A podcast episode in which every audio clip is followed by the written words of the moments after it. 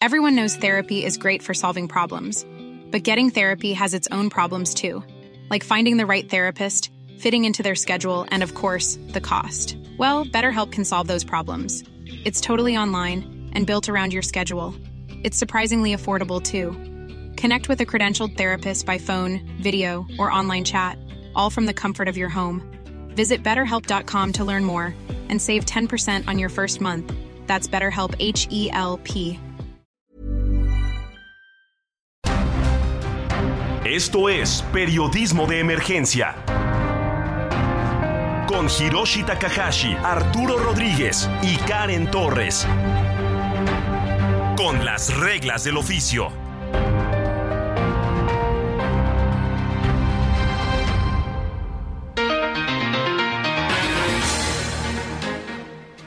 Muy buenos días, sean bienvenidos a Periodismo de Emergencia en este sábado 13 de mayo del 2023.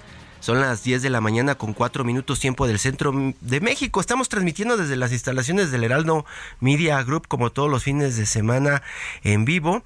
Y pues desde el norte del país, nuestro compañero Arturo Rodríguez y por algún lugar de la Ciudad de México, Karen Torres. Arturo, muy buenos días. Arturo, ¿cómo estás? Buenos días. Tenemos un problema para contactar a Arturo Rodríguez, al parecer, y a Karen también.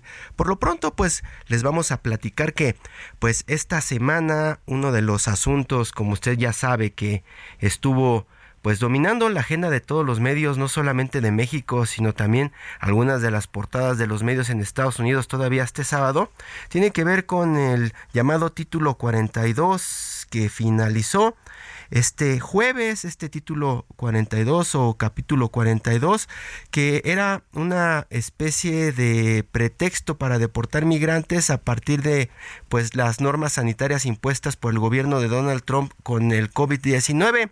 Eso les permitía las expulsiones inmediatas y al momento de que terminaba este título 42 el jueves, pues mucha de la expectativa de los migrantes era que pues de inmediato pudieran pasar y no fueran deportados no fueran deportados a sus países o no sean no fueran pues enviados a México inmediatamente pero pues el gobierno de Estados Unidos inmediatamente comenzó a aplicar otras otras reglas, estaba el título 8 que ya estaba dominando desde hace tiempo y también otras reglas que comenzaron a meter para hacer más difícil pues la petición de asilo en Estados Unidos.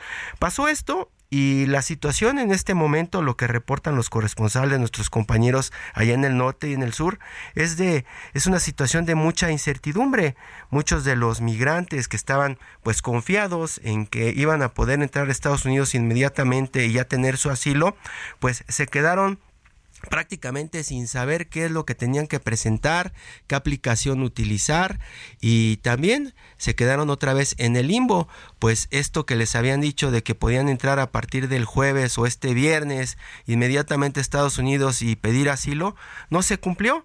Muchas de las portadas de los diarios hoy en, en, México y en Estados Unidos están hablando de que pues ya hay calma, ya hay calma en la frontera después de que pues este, este, este problema, este problema de, de los migrantes eh, comenzaba a crecer. Se hablaba de oleadas de migrantes que querían cruzar masivamente Estados Unidos y que iban a ser detenidos por las autoridades de Estados Unidos y por las autoridades de México. Al final, pues no pudieron eh, pasar, algunos sí, algunos miles sí, y están esperando ser eh, pues prácticamente prácticamente devueltos a, a, a México en los próximos días. Hoy precisamente eh, eh, lo que están reportando es que unas horas eh, después de que finalizó este título comenzará la expulsión de extranjeros de Estados Unidos a México. Se habla de que venezolanos, cubanos, haitianos y nicaragüenses serán enviados a este territorio. Los salvadoreños, los personajes de Guatemala, de Honduras y Colombia que hicieron la travesía pues serán enviados eh, directamente vía aérea a sus países. Esta mañana, por lo menos allá en en Ciudad Juárez eh, eh, estaban esperando que comenzaran a llegar los grupos de migrantes. Tenemos en la línea para platicar de lo que está pasando allá por Mexicali, Arad Castillo. Arad Castillo, reportero del canal 66 de Mexicali. Arad, muy buenos días, ¿cómo estás? ¿Qué tal? Muy buenos días. Eh, un saludo allá a la Ciudad de México. Muchísimas gracias por la oportunidad de compartir la información que se está generando aquí en la capital de Baja California y pues el famoso título 42 que se platicó ya durante toda esta semana tras la finalización del mismo el pasado jueves 11 de mayo. El miércoles en la mañanera de la gobernadora Marina del Pilar Ávila Olmeda ya comentaba que tras la finalización de este título 42 bueno, las medidas es que se iban a reforzar los albergues del Estado. Esto, pues, eh, trayendo equipos de cómputo, wifi e inclusive una capacitación para las personas que se encontraban en dichos albergues. Esto para agilizar el tema de los trámites de las citas a través de CP One por parte de las personas en contexto de movilidad humana. Asimismo, el secretario general de gobierno, Catalino Zavala Márquez, bueno, platicaba acerca de que en Tijuana se podría habilitar este, diferentes albergues, además de los que ya se encuentran disponibles. En Mexicali no sería esta la opción, sin embargo, si es que se llega a traer pues más eh, oleadas de migrantes a la capital de Baja California, pues sería ahora sí que necesario la apertura de dichos albergues. También platicábamos con las autoridades municipales y la presidenta eh, del patronato del DIF aquí en la capital de Baja, California, Carraíz González Navarro, nos decía que aquí en Mexicali pues ya se encuentra con la experiencia en el tema de los migrantes y desde el mes de septiembre pues se encuentran listos porque los equipos de cómputo, el wifi y la capacitación, lo mismo que dijo la gobernadora, pues ya se aplicaba aquí en el Mexicali. También eh, pudimos platicar con el eh, coordinador de fomento y desarrollo económico del municipio, Víctor Hugo Delgado. El día de ayer se dio cita en las aduanas, en las garitas y nos platicaba que pues seguía como un día normal, todo tranquilo, sin embargo están las autoridades ya municipales, estatales y federales resguardando la zona eh, de las garitas, la zona de las aduanas, esto para evitar pues cualquier situación de conflicto en el tema de los migrantes. El día de hoy, este querido auditorio, les platico, esta mañana de sábado continúa pues el flujo normal de vehículos, se señalaban eh, durante la semana algunos rumores en redes sociales acerca de cierres de las garitas. Las autoridades estatales confirmaron que hasta el momento, pues esto no sería así, que sería el flujo vehicular como constantemente lo conocemos. Es lo que han estado platicando toda la semana. La expectativa era de que pues eh, llegaran muchísimos migrantes también allá a toda esa zona de Tijuana, que intentaran cruzar y que pues se generara una especie de problema en todas las ciudades aledañas a la frontera. Al final los reportes que nos estaban enviando durante la semana era de que todo se mantenía con tranquilidad. ¿Es así? ¿Todavía está todo tranquilo allá en esa zona? Es correcto, sí, por lo menos aquí en Mexicali está totalmente tranquilo. Lo que sí es que en Tijuana es donde pues, ha llegado mayor cantidad de migrantes a la espera de pues poder cruzar hacia los Estados Unidos. De hecho, la propia presidenta municipal del DIF, eh, presidenta, perdón, del patronato del DIF aquí en Mexicali, nos decía que las personas en contexto de movilidad humana estaban en confusión porque pensaban que tras la finalización del propio título 42 ya podrían ingresar fácilmente a los Estados Unidos. Y no, no es de esta manera, porque se aplica ya lo que es el, título 8, que estaba antes del título 42, que este se aplicó por la pandemia, por la COVID-19. Pero pues en cuestión de actividad en el tema de migrantes, hasta el momento, en esta mañana de sábado 13 de mayo se encuentra totalmente tranquilo aquí en la ciudad de Mexicali. Y están esperando el regreso, el que estén que estén regresando a los migrantes, ¿no? E, ese es el asunto que preocupa porque ya sin los centros de detención, pues prácticamente quedan las casas de migrantes.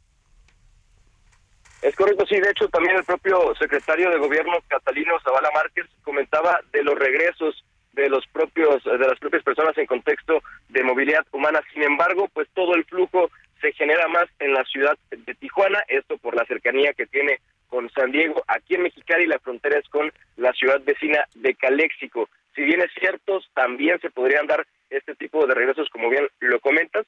Sin embargo, el flujo más grande y todo el punto o el foco de atención ahorita está en estos momentos en la ciudad de Tijuana. Arturo Rodríguez, ya andas por ahí en la línea. Buenos días.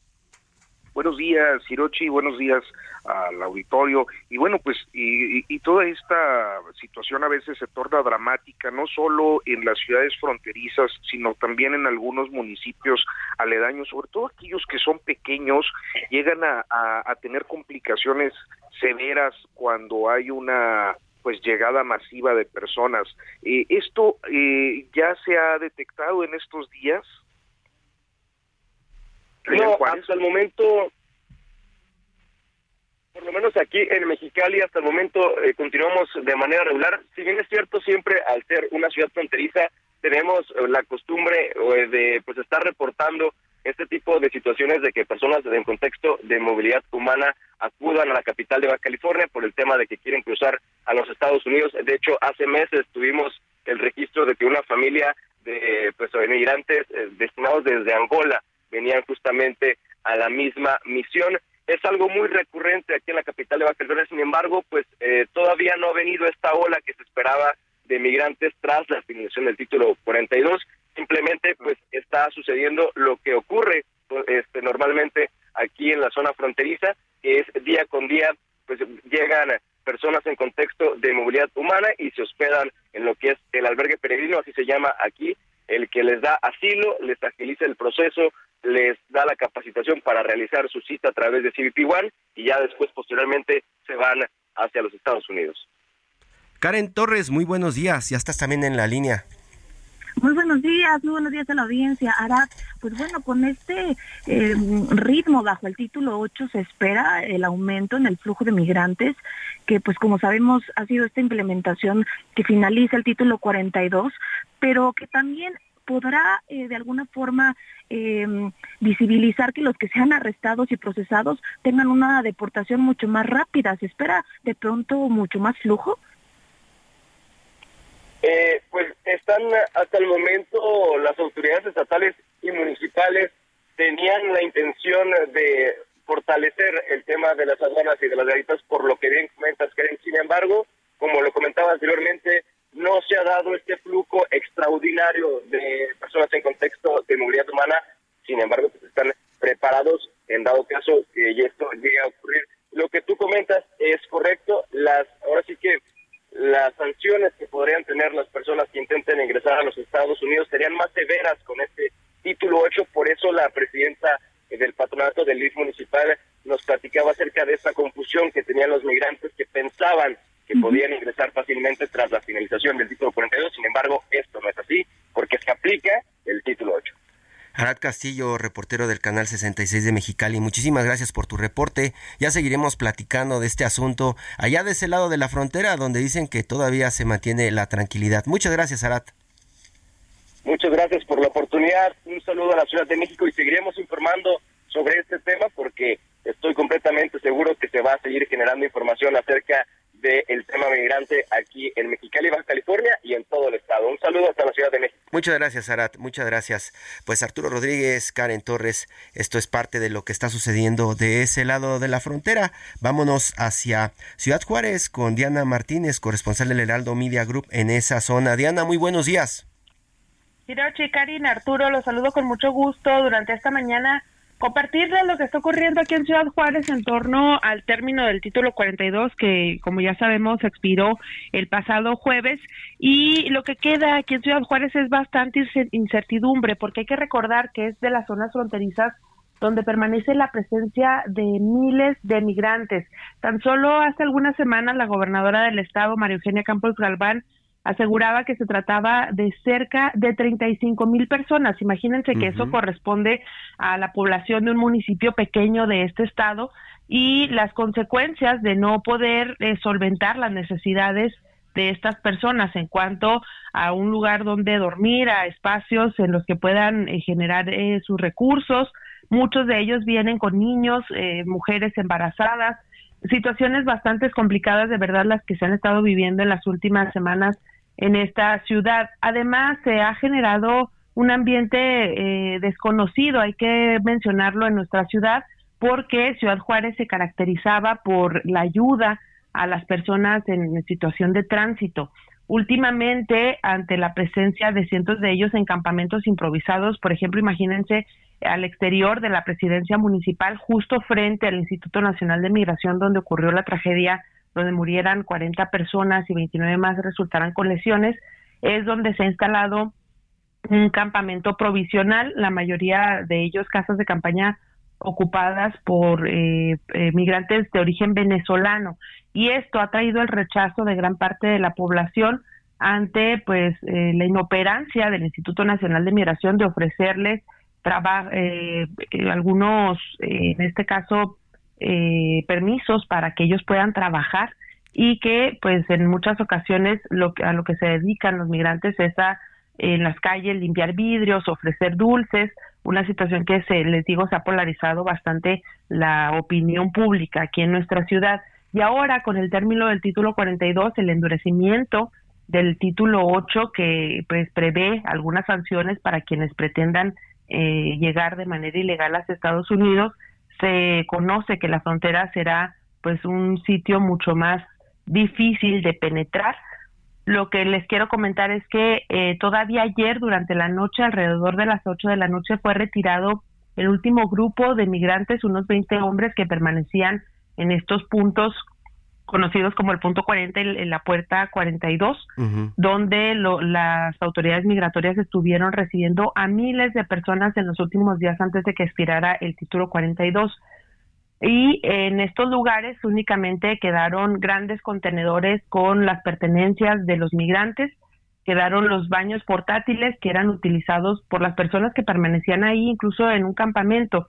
La imagen que les trato de recrear es que después del cauce del río Bravo hay kilómetros de mallas eh, con alambre de púas que fue instalada por los elementos de la Guardia Nacional que fueron mandados a esta zona fronteriza. A lo largo de la frontera se puede observar tanto elementos de la Guardia Nacional, de la Policía de la vecina ciudad del Paso y también, eh, por supuesto, la presencia de los agentes de la patrulla fronteriza. En estas puertas que, que existen en el muro fronterizo, marcadas con diferentes números, eh, durante los días recientes, en el punto 40 y en el punto 42 era donde se concentraba la, los campamentos de personas migrantes intentando entregarse a las autoridades migratorias. Todavía ayer les decía a las 8 de la noche, alrededor de las 8 de la noche fue retirado el último grupo y todo ese sitio quedó desolado, únicamente eh, pues ya la presencia de los efectivos de diferentes corporaciones norteamericanas. La frontera es un lugar de sitio, pareciera que nos encontramos en una zona de guerra y queda mucha incertidumbre, les digo, sobre todo por la cuestión de la presencia de miles de migrantes y la llegada de cientos diariamente a través del ferrocarril. Vienen en los vagones encima de la mercancía que transportan eh, por medio del tren y es un reto sin duda el que tendrán que enfrentar las autoridades en esta frontera y en muchas otras conocemos, pero Ciudad Juárez ha sido en las que se han concentrado la mayor cantidad de migrantes. Arturo Rodríguez. Pues muchas gracias, eh, colega, por esta panorámica de, Ciudad Juárez. Y yo preguntaba en el caso de Mexicali, eh, y creo que es más pertinente todavía con Ciudad Juárez, ¿y qué tanto se están impactando las comunidades, eh, no solo en Juárez, sino de los municipios aledaños, pues con el arribo de estos flujos migratorios?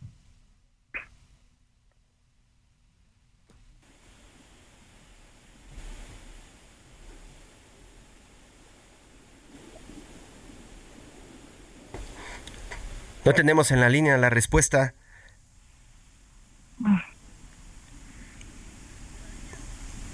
Se cortó la, la comunicación con Diana Martínez, pero ah, intentaremos, Arturo. este, me, quedé, me quedé eh, eh, es que hoy sí, hoy sí, y qué bárbaros, Karen y yo te dejamos solo, estimado Hiroshi Takahashi, ahí en la cabina. Y también, y también, y también los enlaces. Vamos, vamos a intentar comunicarnos. Y sí, uno de los problemas que está este, platicando Diana Martínez es que eh, se estaba saturando esta llamada puerta 40 y la puerta 42 allá, allá en la frontera de Ciudad Juárez y estaban entrando miles de migrantes, este, miles de migrantes que estaban esperando pues con la finalización del título 42 encontrar asilo en Estados Unidos. Pero lo que se espera a partir de hoy era lo que les comentábamos al principio con un poco de contexto, era que comenzara comenzaran las expulsiones, que comenzaran a salir extranjeros. Y lo que dicen allá en Ciudad Juárez es que recibirán al menos 250 cada día a partir de este sábado de gente que logró entrar pero que va a ser de vuelta a México y lo que les decíamos, venezolanos, cubanos, haitianos y nicaragüenses, nicaragüenses principalmente, porque los del Salvador, Guatemala, Honduras y Colombia serán regresadas en avión directamente a sus países. Diana, ya estás en la línea, buenos días. Sí, aquí eh, continúo y mira, precisamente sobre lo que estabas hablando de las personas que estuvieron recibiendo antes del jueves eh, las autoridades migratorias en los diferentes puntos del bordo fronterizo, Muchos de ellos ya regresaron a la ciudad, ya los deportaron. El testimonio de ellos era que básicamente los llevaron a un centro de procesamiento, les tomaron sus datos, algunos incluso los llevaron con engaños diciéndoles que los iban a trasladar a un albergue para darles la oportunidad de continuar con su proceso de, de solicitud de asilo y luego los, los llevaron de regreso a la frontera, los volvieron a traer hacia otro de los cruces internacionales, el ubicado para la zona de Zaragoza Isleta, aquí en Ciudad Juárez, y ya se encuentran de vuelta en la ciudad.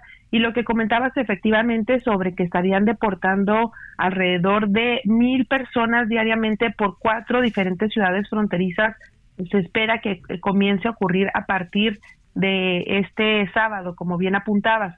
Y la situación por eso se prevé difícil porque precisamente se estará eh, juntando la cantidad de migrantes que ya se encuentran en la ciudad más las que eh, podrían estar deportando diariamente las autoridades norteamericanas, las mismas personas que fueron captadas a través todos los días, exactamente, a través de esta, a través de esta y otros cuatro, otros cuatro municipios fronterizos.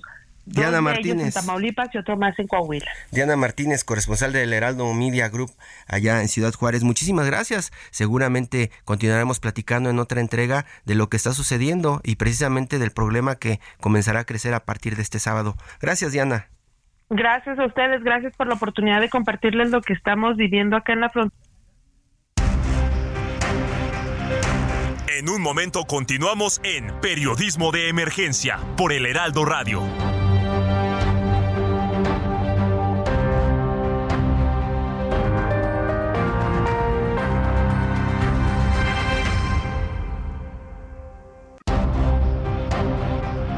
Regresamos a Periodismo de Emergencia con las reglas del oficio.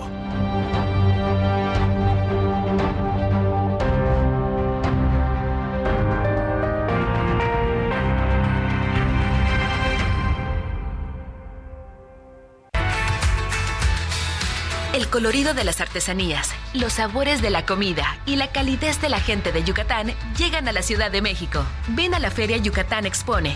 Conoce y disfruta de la cultura, la gastronomía y productos de la tierra del Mayab Eterno. Yucatán Expone, del 12 al 21 de mayo en el Zócalo de la Ciudad de México. Entrada gratuita. El gobierno del estado de Yucatán invita.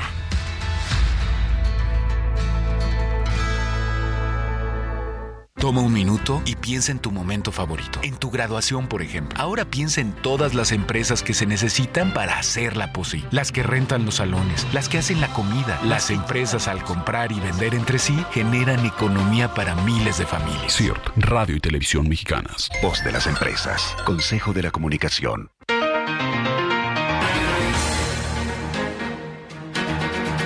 Continuamos periodismo de emergencia, son las 10 de la mañana con 31 minutos, estamos transmitiendo en vivo desde la Ciudad de México, desde las instalaciones de El Heraldo Media Group, ya le damos un contexto de lo que está pasando en este momento allá en la frontera, Ciudad Juárez, Mexicali, después de que finalizó este llamado título 42, y ahora Arturo, Karen, vamos a tener... Burroughs Furniture is built for the way you live. From ensuring easy assembly and disassembly to honoring highly requested new colors for their award-winning seating, they always have their customers in mind. Their modular seating is made out of durable materials to last and grow with you. And with Burrow, you always get fast, free shipping. Get up to 60% off during Burrow's Memorial Day sale at burrow.com slash ACAST.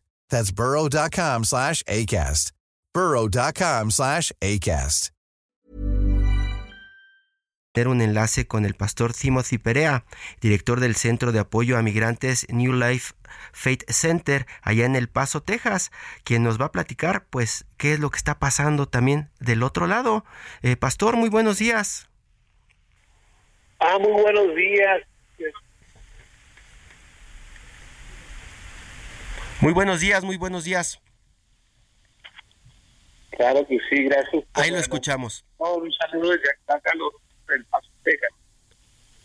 Muchas gracias por tomar la llamada, Pastor. Vamos a intentar hacer un enlace para que para, para intentar eh, ver si podemos mejorar la comunicación porque suena suena muy lejos. Mientras tanto, Arturo, Karen, pues eh, entramos en, en, esta materia de, de, los migrantes y los y los que pues serán rechazados muy pronto porque pues prácticamente es lo que está eh, tomando la agenda de los medios en este momento qué va a pasar con todas esas personas, con todos esos extranjeros eh, que serán pues deportados en las próximas horas. Eso es uno de los temas que pues no se pregunta, se preguntan muchos acá en México y también de los migrantes que se quedarán allá en Estados Unidos. Pastor, pastor, buenos días.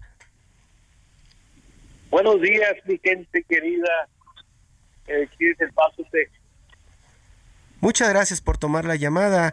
Queremos eh, eh, saber eh, qué es lo que está pasando allá en el Centro de Apoyo a Migrantes New Life Faith Center. Nos cuentan los corresponsales desde pues los últimos días que hay muchísima incertidumbre porque no hay mucha información para los migrantes de cuál será su situación después de la finalización del título 42. ¿Qué es lo que le preguntan allá a los migrantes cuando llegan a pedir la ayuda?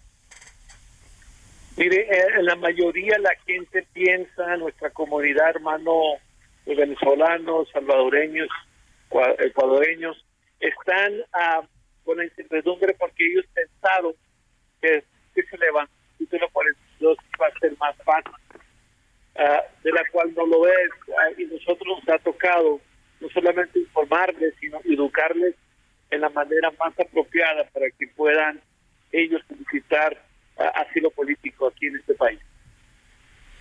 Y los mensajes que ha estado lanzando el secretario de Seguridad Nacional de los Estados Unidos y otras autoridades, el señor Mayorkas, tienen que ver con que no está abierto Estados Unidos, pero eh, parece que no lo han logrado comunicar muy bien porque siguen llegando. Esas personas que están llegando al New Life Faith Center, Center allá, allá en Estados Unidos, pues eh, qué suerte, qué suerte les depara el destino en el corto plazo, pastor. Bueno, el primer paso que yo les indico es que ya están aquí en el, en el país, ¿verdad? están aquí en los Estados Unidos. Y, el segundo, lo que intentamos hacer es educarlos, porque finalmente, ah, eh, sí es cierto, se quitó, removió el título 42, pero ahora ya entró el título, título 8, ¿verdad? y eh, conforme al secretario Mallorca, ha habido esa comunicación, pero muy poco, uh, muy poco influencia, y siguen llegando, como lo acabas de aclarar. Entonces, nosotros lo que hacemos es comunicarle a la gente que está aquí presente, que les avise a las, a las caravanas que vienen en camino, a que no hace tan fácil como ellos ellos piensan o se lo pintaron algún algún tipo de crimen organizado que todavía está informando a esta gente en cuestión de lo que ya está en, lo apogeo. y es cierto, no, no, no tenemos una, frente, una frontera abierta, todavía hay un proceso que seguir. Karen Torres. Gracias, muy buenos días, eh, Pastor. Eh, pues bueno, se habló en el gobierno de Joe Biden de pronto en esta idea que bien menciona de facilitar el proceso y que iría a ser más fácil desde siempre y cuando hacerlo en línea y no acercarse a la frontera, que pues ahora con las nuevas políticas migratorias está no solo prohibido, sino creo que vale la pena decirlo que al menos serán cinco años que quienes puedan eh, además enfrentar el proceso penal y la prohibición para cualquier intento de cruzar la frontera de forma ilegal. Habría que de pronto replantearse eh, que también el gobierno de México va a recibir solo mil migrantes, así lo anunció eh, el canciller Marcelo Ebrard. Eh, quedan muchas dudas, desde luego creo que es un, un tema, un gobierno fallido y pues en políticas migratorias lo es, no es alejado para América Latina.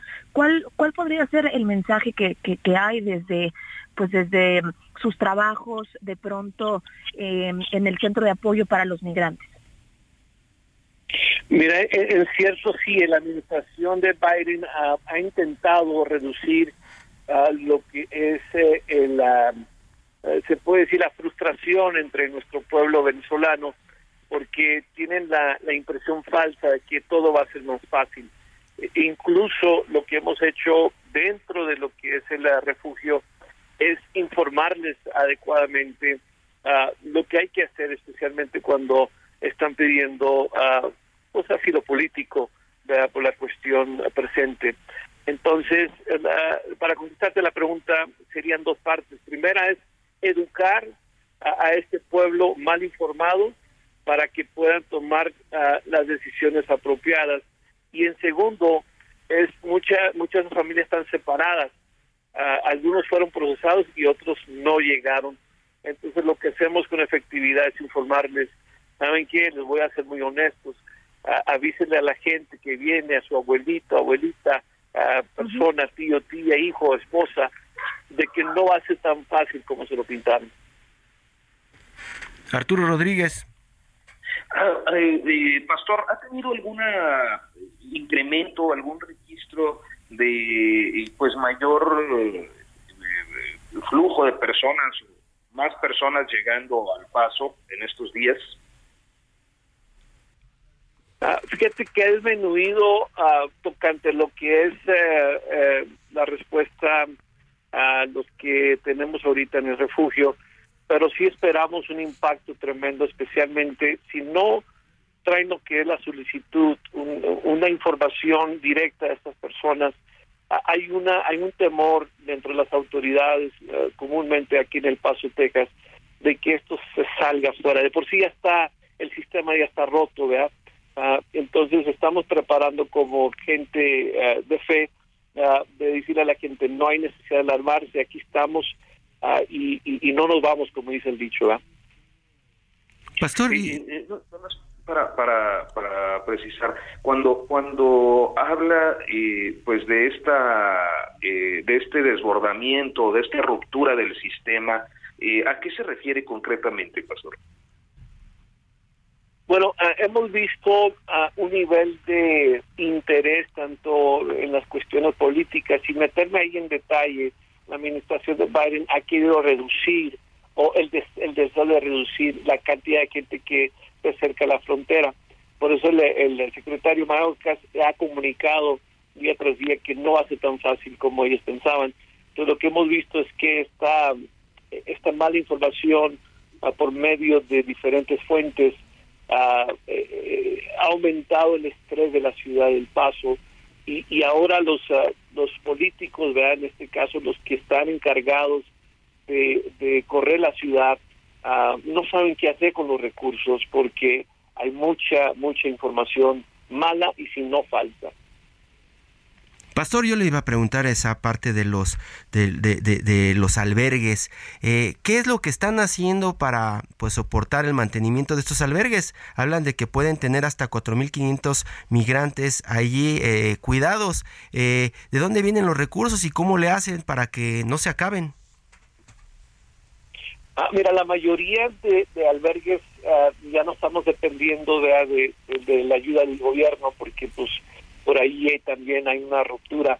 Entonces lo que estamos ah, haciendo es comunicándoles a los negocios que patrocinan, a diferentes iglesias que dan comida, medicina, bueno, en, todo lo que es uh, la cuestión físico, es que hay que prepararnos. Ahorita, gracias por la oportunidad de no tener tanta gente, podemos regrupar y luego coordinar más en efectividad. Cuando nos llegan esta masa de gente, nosotros estar preparados para atenderlos y, y, y llevarle su destino. Ahora, una nota que quiero uh, hacer hincapié es que eh, eh, nuestros hermanos venezolanos de, no se quieren quedar en El Paso, Texas, están utilizando esta ciudad para ir a su destino y es por eso que estamos trabajando diligentemente con nuestros uh, diferentes negocios y iglesias que están compartiendo. Es lo que le iba a decir, este, prácticamente, eh, bueno, imagino, la mayoría de las personas que llegan al albergue, pues son lo que se conoce como ilegales, ¿cierto? La mayoría, la mayoría no tienen ah, lo que es el documento preciso, aunque ya se les aconsejó que se entregaran a las autoridades para que eh, eh, comiencen el procedimiento del asilo político. Pero sí, la mayoría de gente ah, viene a veces ilegal. Y ese es un problema, por lo menos acá en México se está presentando que llegan y pues en algunos casos usted lo ha visto, han tratado de retenerlos en los albergues para que prácticamente pues no sigan no sigan con su camino. ¿Cómo hacen ustedes para mediar este este asunto de que son ilegales y la autoridad imagino que presiona? Sí, claro, mira, el, consejo que siempre le damos por avisar es que necesitan seguir el protocolo lo que son los pasos. Hay mucha gente que, que tiene mucha mucho temor o falta de confianza en las autoridades, pero ah, tenemos que enlazar eso de, en cuestión de, de iglesia y uh, lo que es uh, las oficinas de, de, migratorias. Entonces mucha gente ha hecho caso, uh, gracias a Dios, y ahora pues regresan un poquito más aliviados porque ya tienen un documento que, que tomaron ahí ya ya tiene su cita, ¿verdad? Y, y, acuérdate que las citas no son, no son únicamente en El Paso, la pueden tener en Dallas, Texas, en otros alrededor. Entonces nos trabajamos para poder patrocinar sus viajes, ¿verdad? como un boleto de, de un camión para que vayan a su destino y sigan el proceso. Karen Torres. Eh, Pastor, pues, ¿qué, ¿qué podríamos informar a la audiencia quien desea de pronto sumarse eh, para apoyar eh, a este pues albergue que usted em, encabeza? Ah, mira, gracias por la oportunidad. Cualquier donante vea que quiere uh, transmitir o, de una manera u otra patrocinar, uh, tenemos un, un cash app ligado a la iglesia, uh, New Life State Center, y, simplemente que le pongan ahí en el memo que es para ayuda de inmigración y todo eso, esas entradas se, se utiliza de una manera para coordinar. Uh, nada más para dar un ejemplo, mañana aquí en los Estados Unidos y en Venezuela se celebra el Día de Mamá, el Día de Madres. Entonces mañana, gracias a algún patrocinio, estamos organizando un evento uh, de la cual yo les uh, llegaré algunas fotos pero hay mucha emoción con lo, lo, que es el título 42, título 8, que queremos aliviar esa presión a esta nuestra gente venezolana con celebrarles el Día de Mamá.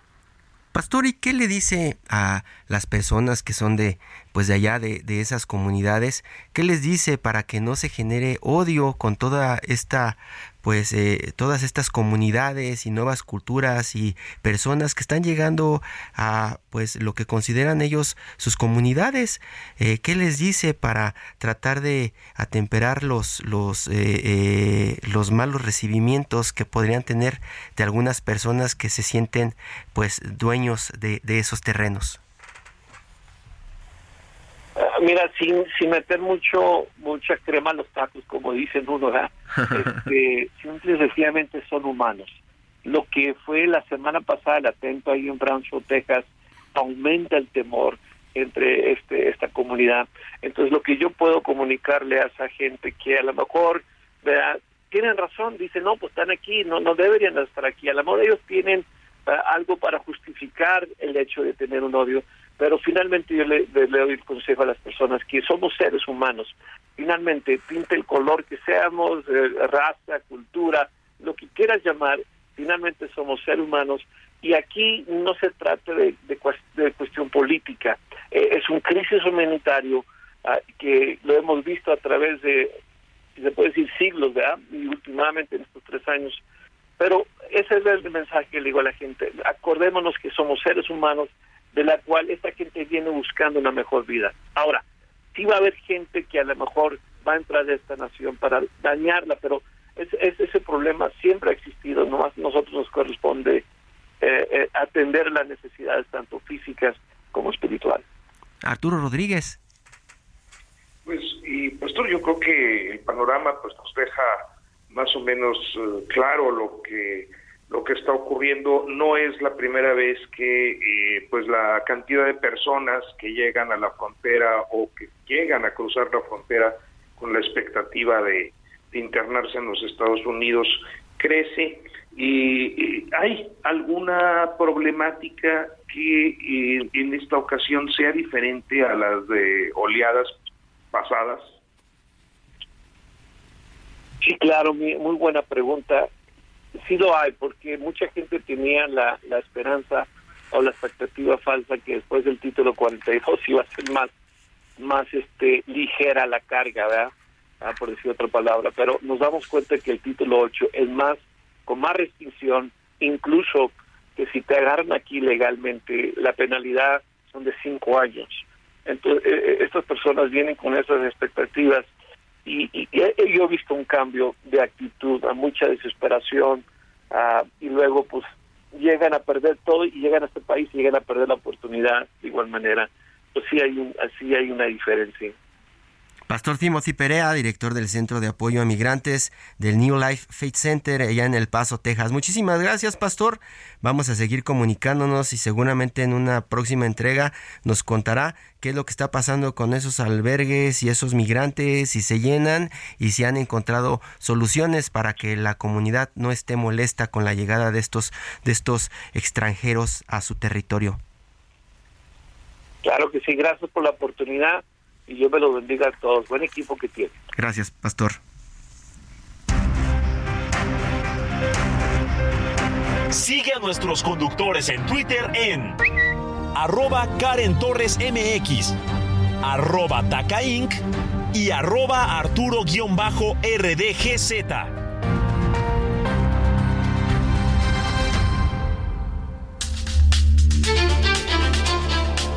Todo menos fútbol.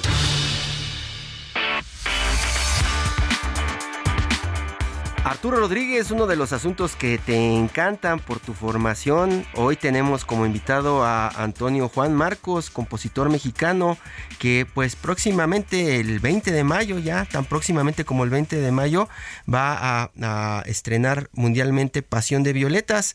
Esto es eh, eh, pues algo que compuso a partir de la vida y obra de la chilena Violeta Parra. Arturo. Creo que Antonio Juan Marcos, muy buenos días. El primer planteamiento sería, eh, eh, bueno, yo no sé, más que una pregunta es un comentario, como luego nos los periodistas, ¿no? Pero, pero en realidad creo que de alguna manera este homenaje materializa lo que muchos en México han sentido y me refiero concretamente a una Violeta Parra como mexicana, ¿no? Como si fuera mexicana. Antonio Juan Marcos. Hola. Hola, hola. ¿Cómo estamos, Arturo? Sí, sí, Antonio. Buenos días. Bueno. Parece que parece que tenemos ahí algún problema con la comunicación. Ahí te escucha, ahí se escucha, ¿no? Yo, yo los escucho a ustedes, no sé si, si Arturo me escucha. Sí, sí, sí. Sí. Ah, hola Arturo, ¿cómo estás? hola Arturo. Hola, Antonio Juan Marcos, te escucho perfectamente. Eh, es que yo no lo escucho del otro lado. Pues adelante, Hirochi, para avanzar con la conversación. Sí, pues es que eh, eh, Antonio le está planteando a Arturo un comentario. Dice que mucho de esto pudo haber surgido porque sentimos a Violeta Parra, la cantautora chilena, como mexicana ¿Es parte de ese sentir lo que eh, detona esta creación?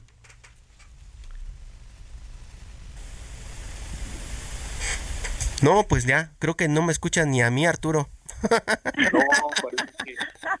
No, no, vamos a platicar entre nosotros si les parece, porque creo que eh, pues, ya no ya no nos va a dar tiempo de tener el enlace con Antonio Juan Marcos, quien está presentando este próximo 20 de mayo en el Cultural Arts Center de Montgomery eh, College en Silver Springs, Maryland, este este este tema o este este eh, esta obra Pasión de Violetas a partir de la chilena Violeta Parra y pues tú Arturo por eso decía eh, ibas a tener gran interés de platicar de esto por tu formación y también te gusta Violeta Parra, imagino.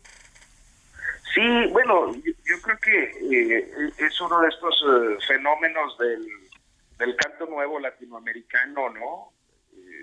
que, que apadrina o amadrina en este caso toda una corriente yo con la que yo no me he tanto para, para ser franco, Hirochi. Antonio, Antonio Juan Marcos, ¿ahora sí nos escucha? Ahora sí. Perfecto, perfecto. Lo que decía eh, Arturo, este, a ver si lo escucha. Arturo, ya están en línea. Ah, gracias, Antonio Juan Marcos. Decíamos que, que, es posible que muchos en México eh, pues sientan a Violeta Parra más, más mexicana que chilena. Creo que el folclore compartido en Latinoamérica es este, una realidad.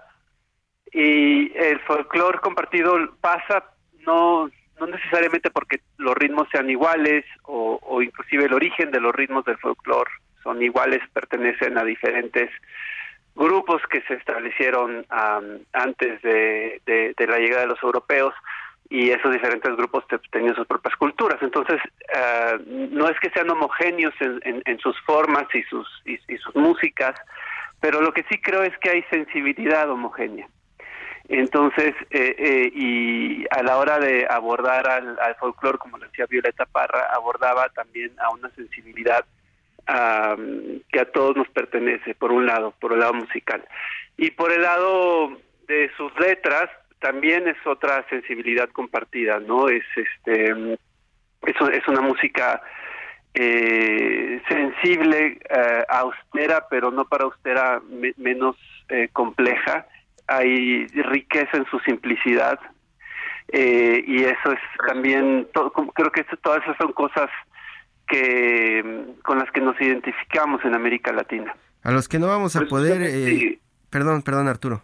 No, eh, precisamente, Antonio Juan Marcos, esta simplicidad que, ya tú nos eh, ilustras, me llama la atención por los retos en, en la composición y el arreglo que tuviste que hacer para este homenaje. Cuéntanos un poco en breve de tu, de tu trayecto, de tu periplo creativo. Sobre esta pieza en particular. Sí, claro. Pues la, la idea es cómo hacer un, un, homenaje a una de las mentes más creativas eh, que yo considero del arte latinoamericano del siglo XX. Eh, entonces me fijé en dos, aparte que es músico, ¿no? Es cómo hacer un homenaje musical a otro músico. Eh, y creo que fueron dos los los puntos de, de, encuentro, puntos importantes a desarrollar. Uno es eh, la, hacer como una especie de, análisis de cuáles son las facetas dentro de, la, de las muchas violetas, eh, porque creo pues que violetas... Ya, ya, no nos, ya no nos va a dar tiempo, Antonio Juan Marcos, de escuchar estos dos puntos. Desgraciadamente se nos terminó el tiempo. No, y creo que nos vamos a enlazar después para platicar a detalle y que no falle la comunicación. Muchísimas gracias, Arturo, Antonio, Karen. Esto fue Periodismo de Emergencia. Hasta aquí, periodismo de emergencia. Con Hiroshi Takahashi, Arturo Rodríguez y Karen Torres. Con las reglas del oficio.